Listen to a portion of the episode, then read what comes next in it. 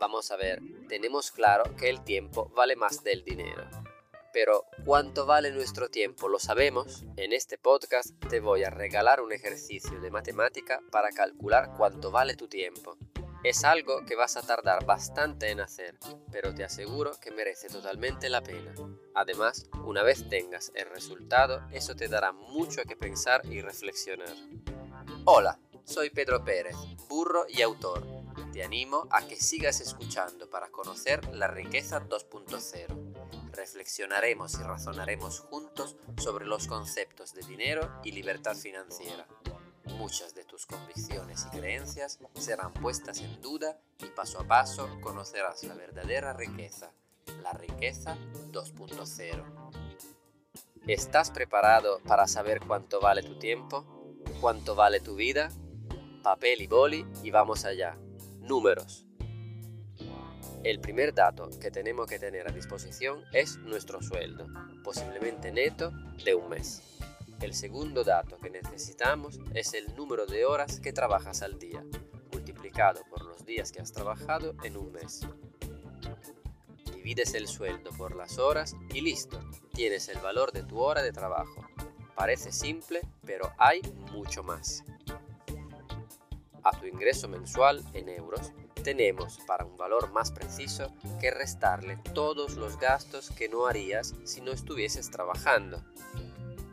El carburante que gastas para ir a la oficina y su parking, el transporte público en su caso, la comida que consumes fuera de casa, la asistenta doméstica o la niñera para quien tiene hijos, el ocio que necesitamos para descansar del trabajo.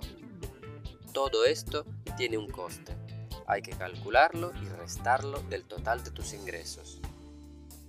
¿Y qué decir de las llamadas de tu jefe fuera del horario de trabajo? De esas horas de sueño que no habríamos necesitado si el trabajo no nos hubiese cansado. O al revés, esas horas de sueño perdido por el estrés de trabajar. Todas estas son horas, hay que calcularlas y sumarlas al total de horas trabajadas. Tenemos ahora dos nuevos números. Horas totales realmente empleadas en algo relacionado con trabajo. Y las dividimos por nuestro sueldo al que le hemos quitado los gastos también relacionados. El número que sale son los euros por lo que nosotros vendemos nuestro tiempo, vendemos nuestra vida. Intercambiamos horas de vida por dinero.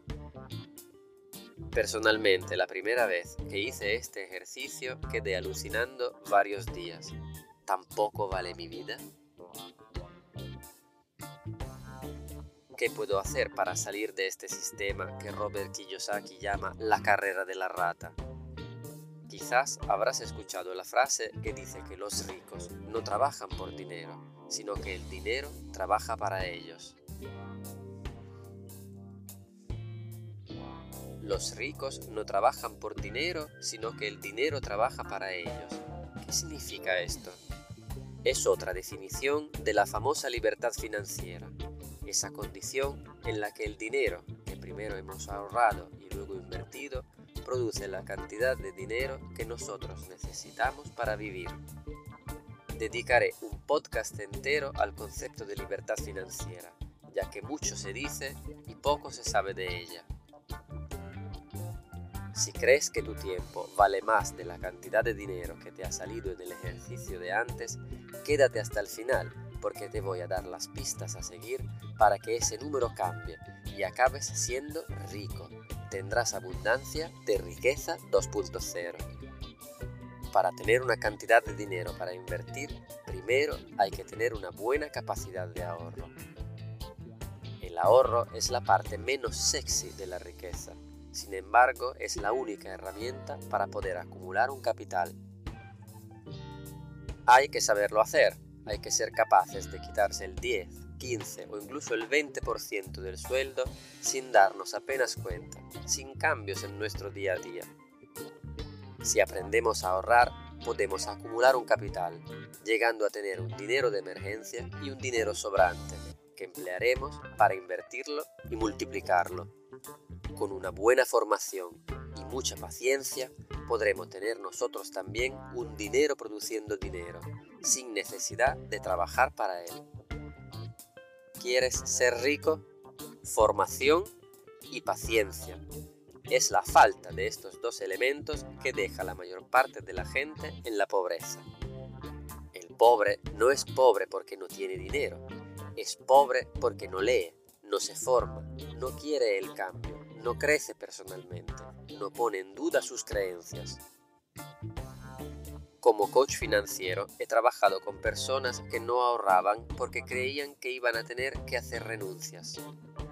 Me decían que querían disfrutar de la vida porque no sabemos si mañana seguimos vivos.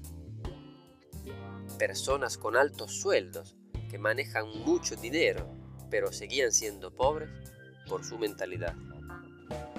Reflexionar, leer, tomar conciencia y aprender son actividades gratuitas que aportan inmensa cantidad de riqueza. El rico las practica todas y el pobre ninguna. Recuerda, formación y paciencia, las dos herramientas fundamentales para llegar a la riqueza 2.0. Riqueza 2.0 que recordamos estar constituida por dinero, tiempo y salud. Sigue mis próximos podcasts si quieres conocer más en profundidad la riqueza 2.0 y finalmente llegar a ser rico. Hasta aquí el podcast de hoy. Ponme en los comentarios qué te ha parecido, si lo has encontrado interesante y sobre todo qué opinas tú de lo que acabas de escuchar. Si te ha gustado, visita mi Instagram y únete al grupo de Facebook donde fomentamos el debate ya que nutre el conocimiento. Un fuerte abrazo de Pedro Pérez el Burro. Ah.